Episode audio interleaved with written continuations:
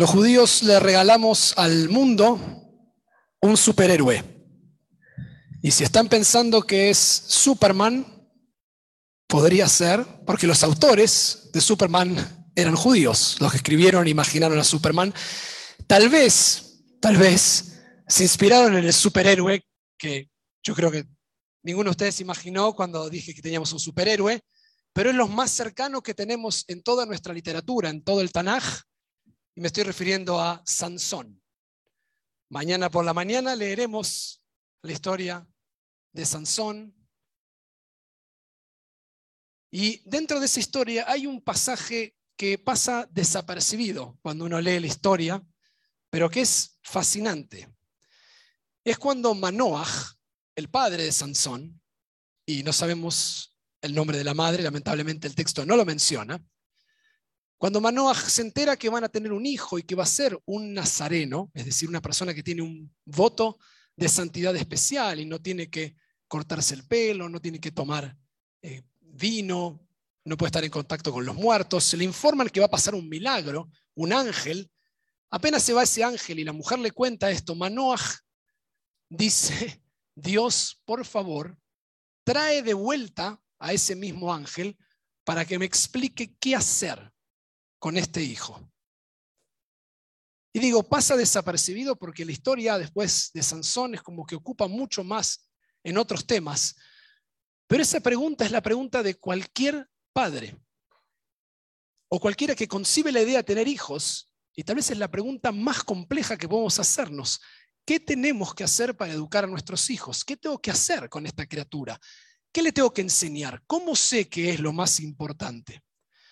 De hecho, el éxito de una buena educación, según muchos de nuestros maestros, es que nuestros hijos sigan haciendo lo correcto que nosotros les enseñamos cuando nosotros ya no estamos físicamente en este mundo para recordarles. O sea que todo el objetivo de la tarea educativa es prepararlos para cuando nosotros ya no estemos. Entonces esta es una pregunta existencial, es una pregunta que nos invita a cuál es nuestro legado, qué queremos enseñar, de qué se trata toda esta educación.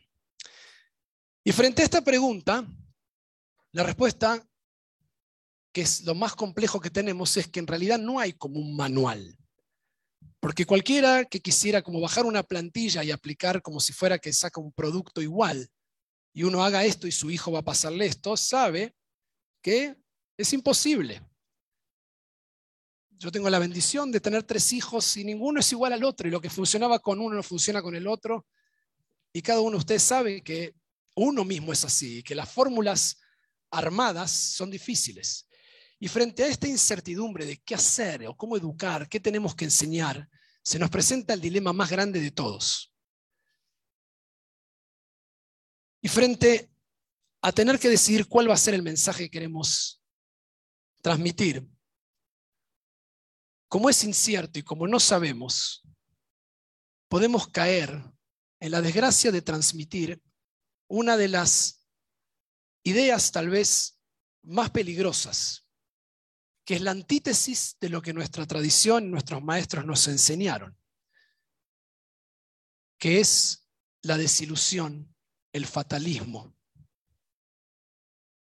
Y traigo esto porque escucho a menudo últimamente en distinta gente, incluso en nuestra comunidad, un temor frente a lo incierto, el mundo está cada vez peor, estamos cada vez peor todo y hay una visión muy negativa que se escucha en el escenario actual. Venimos, no hace falta que lo diga, de dos años que todavía tienen una reverberancia, un eco en lo que ha pasado y hay mucha incertidumbre. Escuchamos de padres con mucha presión, de parejas que están lidiando con temas difíciles y frente a este escenario lo que no podemos hacer es decir que lo que se viene es cada vez peor.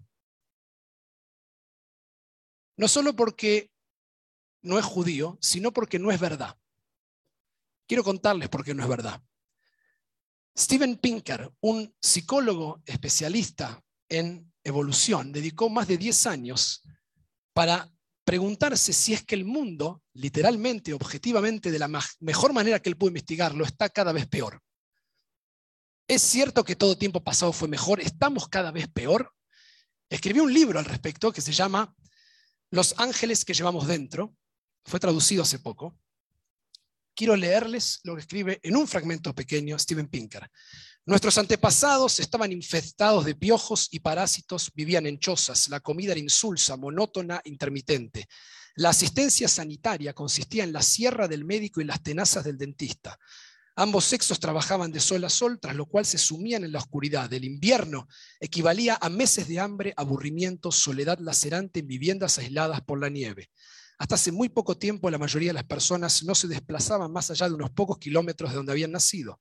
No sabían nada de la inmensidad del cosmos, la prehistoria de la civilización, la genealogía de los seres vivos, el código genético, el mundo microscópico, los antibióticos, los componentes de la materia y de la vida.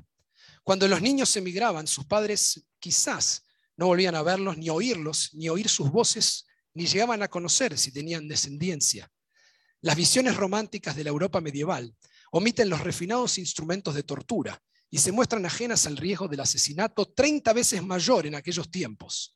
Los tópicos morales de nuestra época, como que la esclavitud, la guerra y la tortura son cosas terribles, habrían sido algo totalmente normal y nuestra idea de los derechos humanos universales y que todos tengan las mismas oportunidades hubiese sido algo totalmente incoherente e inconcebible para una mente premoderna. Termina agregando sobre el final, las voces que hablan de esperanza son las que hacemos callar una y otra vez. Por lo tanto, tenemos una opción de elegir el camino de tratar de convencernos de que estamos cada vez peor y vamos a ir a algo peor, o podemos elegir lo que les pasa finalmente a Sansón y a la enseñanza de nuestra tradición judía. Los judíos no somos fatalistas. Hubo grupos apocalípticos, que son los del mal muerto, que no lograron perdurar, decían que esto era el fin de la historia y nunca supimos de ellos. Nuestros sabios, los rabinos del Talmud y la tradición, no eran ingenuos optimistas. El judaísmo no es fatalista y no es optimista, es realista enfrenta lo que tiene delante, entiende el sentido de urgencia de lo que hay que hacer, pero elige la vida, elige la continuidad, elige la salvación, no elige el miedo, no elige quedarse callado. En nuestra tradición se cierra un libro y automáticamente se abre otro. Se cierra el Tanaj, al otro día tenemos Midrashim, tenemos la Mishnah, tenemos el Talmud, tenemos comentarios medievales, comentarios a los comentarios. Siempre vamos por la idea que se puede crear, se puede hacer más en nuestra tradición. Hace unos años, después de que hizo un estudio que llamó el Pew, que fue en Estados Unidos, un análisis de lo que pasaba y que todos se asustaron porque parecía que era el fin del judaísmo, una revista de Estados Unidos sacó en su tapa, ¿es este el fin del judaísmo? 12 años después, la revista no existe. Y los judíos aquí seguimos. Tal vez el ejemplo más claro de esto fue el que hizo Ravidovsky en su ensayo The Jewish People, the Ever Dying People, el pueblo judío, el pueblo que se está eternamente muriendo. Y en ese ensayo él muestra que a lo largo de la historia, cada generación de judíos se vio a sí mismo como la última en la historia. Y nunca sucedió. Es un sentido de urgencia de que tenemos que tomar la responsabilidad, pero la idea de vivir con la desesperanza no es judía y no va a ayudarnos. La prueba de esto, finalmente, es que Sansón tiene su fuerza en el cabello, en el pelo, y ese es su secreto. Finalmente lo delata o lo cuenta, perdido enamoradamente de Dalila. Dalila no le corta el pelo. Pueden hacer una apuesta en esto. Ella manda a un peluquero, manda a alguien a que le corte el pelo. Todos piensan que es ella, pero no. Si leemos el texto, ella envía a alguien y le quita el poder, le quita la fuerza. En ese momento, él ya no tiene más fuerza y los filisteos lo atrapan. Y lo atrapan y lo atan a las columnas de su templo y lo dejan ciego. Por lo tanto, él en ese momento no puede mirar más nada. Y recurre a lo único que realmente uno puede ver y es lo que la tradición judía ha enseñado una y otra vez y es lo único que nos va a salvar, donde mira hacia adentro. Y en ese momento reza, evoca bitajón, que quiere decir confianza. Le pide a Dios fuerza y descubre que en ese momento no era su cabello, es la fuerza divina que por un instante desciende en su totalidad y se recuerda en el fin de la historia, él tira las columnas y finalmente muere él, pero también mata a todos los enemigos. Esa es la fuerza eterna del pueblo judío. Es bitajón, es confianza, es mirar hacia adentro de la tradición, es entender que por miles de años, cuando no tuvimos Medinat Israel, no podemos ni pensar que todos los que hicieron Israel no tenían ninguna experiencia en política, en democracia, ni sabían cómo organizar un país, pero tenían miles de años de sabiduría interna.